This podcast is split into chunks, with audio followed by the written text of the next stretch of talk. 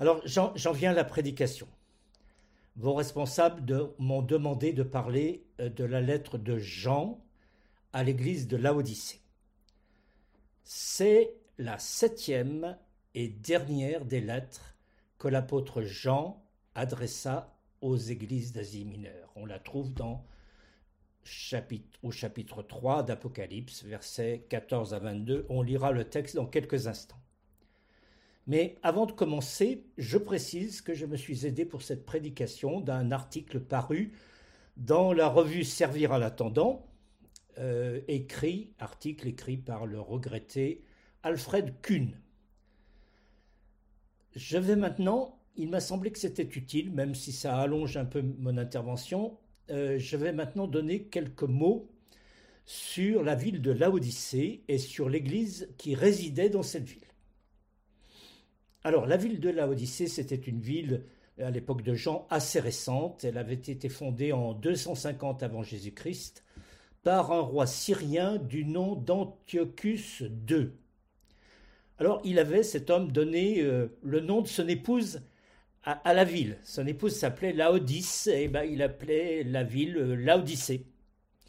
Et Laodicée était proche d'une ville qui est bien connue de, toutes les personnes qui connaissent la Bible, bien connue, euh, toute proche de la ville de Colosse, et puis aussi proche d'une autre ville assez grande qui était Hierapolis. Alors, cette ville de Laodicée commandait trois grandes routes commerciales. Et c'est important, vous allez le voir de sorte qu'un commentateur a pu dire que la position de Laodicée faisait d'elle l'un des centres commerciaux les plus riches de l'Antiquité. À la création de Laodicée, Antiochus Épiphane II, Antiochus II euh, la, peupla euh, tout naturellement en faisant venir des, compatriotes euh, syriens, mais rapidement une forte colonie juive s'installa à Laodicée dans la mesure, c'est intéressant, dans la mesure où les rois syriens accordaient gratuitement la citoyenneté aux juifs qui se fixaient dans leur colonie, parce qu'ils appréciaient leur capacité à développer leur cité sur le plan commercial et financier. Et on estime qu'à l'époque de Jean, il y avait environ 25 à 30 000 juifs qui vivaient à Laodicée. Alors, l'église de l'Odyssée, l'église de la ville. Alors, la tradition veut qu'elle ait été fondée par Épaphras. Alors, Épaphras, c'est un proche de Paul, dont le nom vous est peut-être connu parce qu'il est cité à plusieurs reprises dans le Nouveau Testament, et notamment au début et à la fin de la lettre aux Colossiens, euh, Colosse, la ville voisine de l'Odyssée. Alors, l'église de l'Odyssée, d'ailleurs, entretenait probablement, probablement des relations étroites avec celle de Colosse, dans la mesure où Paul, par exemple, demande aux Colossiens, à la fin de la lettre qu'il leur envoie, de saluer les Laodiciens et aussi, aussi d'échanger entre Colosse et Laodicée deux de ces lettres, deux des lettres de Paul. Probablement, compte tenu de l'importance de la population juive qui vivait à Laodicée, un bon nombre de membres de l'église de Laodicée devait venir du judaïsme. Alors, il est maintenant temps de lire la lettre envoyée à Laodicée. Donc, euh, si vous avez vos Bibles, vous vous reportez à Apocalypse chapitre 3, versets 14 à 22. Je lis ce passage. À l'ange de l'Église qui est à Laodicée, écrit Voici ce que dit celui qui s'appelle l'Amen, Amen, le témoin digne de foi et véridique, celui qui est au commencement de la création de Dieu. Je connais que ta conduite, et je sais, il s'adresse à la ville, hein, je sais que tu n'es ni froid ni bouillant.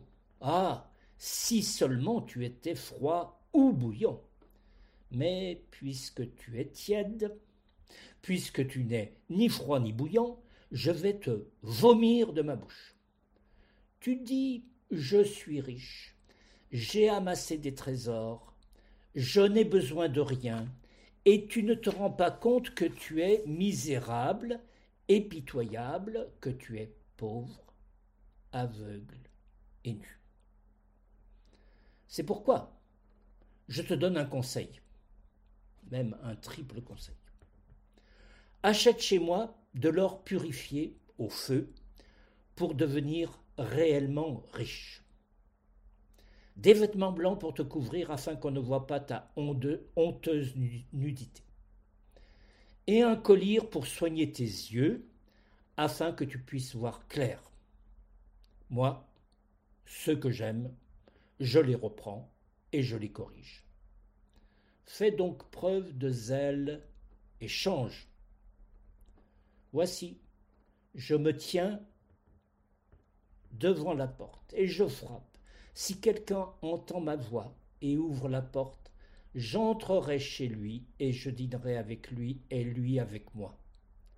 Le vainqueur, je le ferai siéger avec moi sur mon trône, comme moi-même je suis allé siéger avec mon Père sur son trône, après avoir remporté la victoire. Dernier verset, que celui qui a des oreilles écoute ce que l'Esprit dit aux églises. Comme vous l'avez avez dû l'observer plusieurs fois, si vous avez suivi cette série sur les lettres de Jean aux églises d'Asie mineure, Jean a adopté, vous le savez, pour chacune des lettres de cette église, un plan à peu près identique de l'une à l'autre. On découvre successivement l'auteur, le positif et le négatif dans l'Église, une parole spécifique pour l'Église et un message pour celui qui vaincra. Et les lettres se terminent toutes, celles-ci également, par une formule solennelle que celui qui a des oreilles écoute ce que l'Esprit dit aux Églises. Jean est évidemment l'auteur humain de la lettre mais son auteur effectif est mentionné au verset 14. Je le relis. À l'ange de l'Église qui est à l'Odyssée écrit Voici ce que dit celui qui s'appelle Amen, le témoin digne de foi et véridique, celui qui est au commencement de la création de Dieu. L'auteur effectif de la lettre se nomme Amen. Et derrière ce mot, quand il est attribué à une personne, se cache Jésus-Christ. C'est ce mot qui est parfois pas traduit par Dieu de vérité. Ce qui est en parfait accord avec d'ailleurs la portion de phrase que nous avons lue, qui présente l'auteur effectif de la lettre comme le témoin digne de foi et véridique. Alors le texte ajoute que l'auteur effectif de la lettre a présidé à toute la création de Dieu. Et là, en ouvrant une parenthèse, je dis qu'il peut être intéressant de se souvenir que le livre des Proverbes, au chapitre 8 et 9, décrit la sagesse avec un S majuscule comme étant témoin justement de la création et qu'il est frappant de montrer, je l'avais fait à une certaine époque, que les attributs de la sagesse dans le livre des Proverbes coïncide avec les attributs de Christ dans l'ensemble de la révélation. Bref, il me semble que Christ est clairement celui qui est appelé Amen dans la lettre à l'Odyssée, et c'est lui qui est l'auteur effectif de la lettre. Le positif et le négatif. Alors, particularité importante qui saute aux yeux, rien n'est mentionné dans le positif concernant l'Odyssée. Et par conséquent, le négatif est largement souligné. Le principal reproche qui est fait à l'église de l'Odyssée est qu'elle n'est ni froide ni bouillante. Mieux aurait valu qu'elle soit ou froide ou bouillante, mais dans cet entre-deux tiède, ni froid ni bouillant, cet entre-deux est insupportable pour l'Amen qui déclare qu'il vomira l'Église de sa bouche. Tout est dit dans cette expression. L'Église de la Odyssée est satisfaite d'elle-même, elle est remplie de suffisance. Je suis riche, j'ai amassé des trésors, je n'ai besoin de rien, dit-elle, à l'image de la ville de Laodicée, qui était prospère, puissante, dominatrice et satisfaite d'elle-même, L'église de Laodicée a perdu ses repères. Elle a oublié son premier amour. Elle n'est ni froide, ni bouillante, et surtout pas bouillante. Elle a oublié sa dépendance vis-à-vis de l'Amen. Elle n'a besoin de rien. Le bilan tiré par l'Amen est catastrophique. Les mots utilisés sont même au-delà de ce qui est attendu. Misérable, pitoyable, pauvre, aveugle, nu. Bref, rien ne va. L'Église est au 36e dessous et elle ne s'en rend pas compte.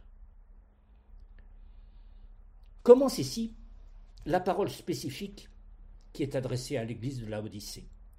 Et cette parole, elle répond indirectement à, deux questions que je pose. Première question, l'Église de la Odyssée est-elle définitivement perdue?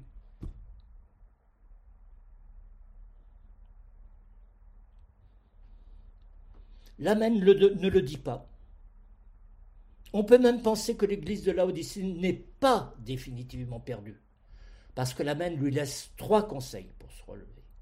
Par trois fois, l'Amen va conseiller à l'Église de la Odyssée de faire des achats ce qui, à coup sûr, a dû parler à des hommes et des femmes qui habitaient une ville où le commerce était roi. D'abord, acheter auprès de l'Amen de l'or purifié au feu pour devenir réellement riche. Le mot important, c'est réellement. L'image est limpide. L'église de la Odyssée est installée dans une ville très riche, mais elle a oublié les vraies richesses. Habituée à vivre parmi les richesses terrestres, elle a oublié les trésors célestes dont parle Matthieu, Matthieu 6, et à force de côtoyer les richesses terrestres, l'Église en avait peut-être, peut-être oublié de rechercher les trésors célestes. Ensuite, l'Amen conseille d'acheter des vêtements blancs. Alors, la Odyssée était renommée pour le tissage de la laine. Ce qui faisait la renommée de la Odyssée, c'était une laine franchement noire, noir corbeau exactement, et qui provenait d'une espèce particulière de mouton qui était élevée dans la, région. Là encore, l'image est limpide. Je trouve qu'elle est même marquée par un certain humour. Le vêtement, pour cacher sa nudité honteuse, doit être blanc. Blanc, la couleur symbolique et universelle de la pureté, complètement à l'opposé de la laine noir corbeau qu'on connaissait bien à la Odyssée. Enfin, l'Amen conseille d'acheter auprès de lui un collier pour soigner ses yeux, afin que l'église de la Odyssée puisse voir clair. Alors, la Odyssée, qui était réputée pour sa laine, était aussi réputée pour son école de médecine. On a même supposé que Luc, l'évangéliste Luc, qui était médecin, avait fait ses études ou aurait fait ses études de médecin à la Odyssée. Et à la Odyssée, eh bien, on fabriquait deux spécialités pharmaceutiques. D'abord un onguent, c'est-à-dire une pommade pour les oreilles, et puis là on revient au texte, on y fabriquait aussi un collier pour les yeux qui était appelé la pierre phrygienne, bah, du nom de la Phrygie, qui est la région voisine de la Odyssée. Et là encore, l'image est limpide, et là encore elle est marquée d'un certain humour. Quelle manière percutante de dire à l'Église de la Odyssée qu'elle ne voit pas clair. Va donc t'acheter un collier pour y voir clair. Voilà ce que dit Jean. Voilà ce que dit l'Amen, en fait. Deuxième question. Y a-t-il un espoir, une espérance pour l'Église de l'Odyssée Alors si nous redisons, relisons les versets 19 à 21, voilà ce que nous avons. C'est l'Amen qui parle. Hein. Moi, ceux que j'aime, je les reprends et je les corrige. Fais donc preuve de zèle et change. Voici, je me tiens devant la porte et je frappe. Si quelqu'un entend ma voix et ouvre la porte, j'entrerai chez lui, et je dînerai avec lui, et lui avec moi. Le vainqueur. Je le ferai siéger avec moi sur mon trône, comme moi-même je suis allé siéger avec mon Père sur son trône après avoir remporté la victoire. J'ouvre une parenthèse. Qui donc est allé siéger avec son Père sur son trône après avoir remporté la victoire?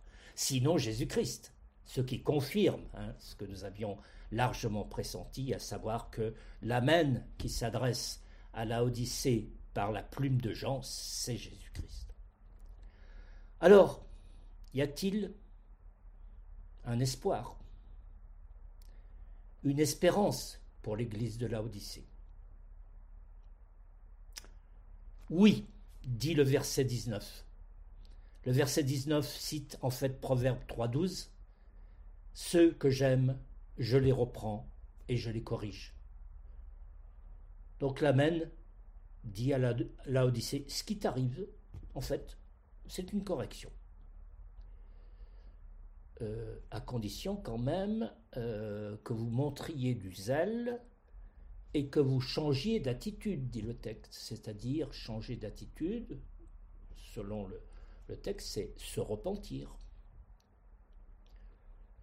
Oui, dit aussi le verset 20.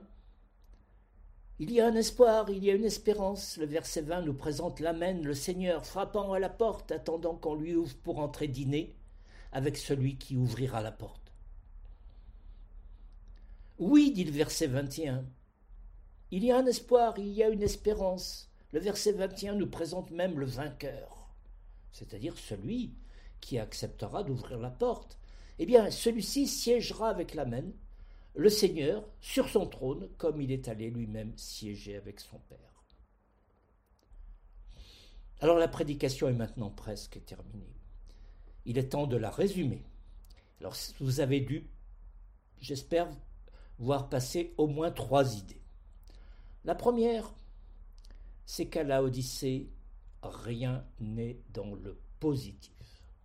Tout est dans le négatif et le reproche principal qui est fait à l'Église, c'est qu'elle n'est ni froide ni bouillante. Deuxième idée. L'Église de la Odyssée est-elle définitivement perdue? Non. L'Amen ne dit rien de semblable. Il donne même trois remèdes et il exhorte l'Église à montrer du zèle et à changer d'attitude.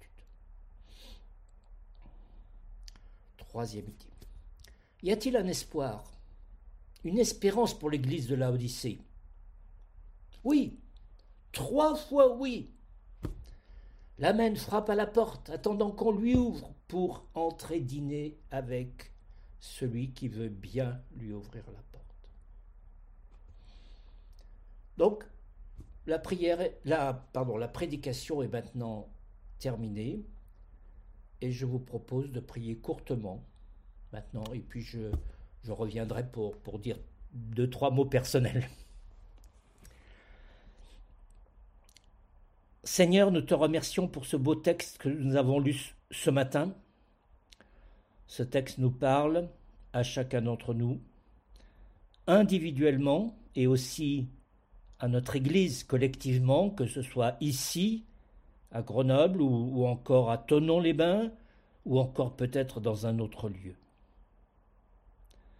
Nous te remercions Seigneur parce qu'en toutes circonstances, tu es prêt à pardonner aux pécheurs, tu es prêt à pardonner à celui qui est tombé, tu es prêt à pardonner à celui qui s'est éloigné de toi, pourvu que tu trouves du zèle et le désir de changer d'attitude. Nous te remercions Seigneur parce que tu es prêt à pardonner le coupable qui se repent. Et nous te rendons grâce pour la promesse que tu nous laisses à tous. Si quelqu'un entend ma voix et ouvre la porte, j'entrerai chez lui et je dînerai avec lui et lui avec moi. Amen.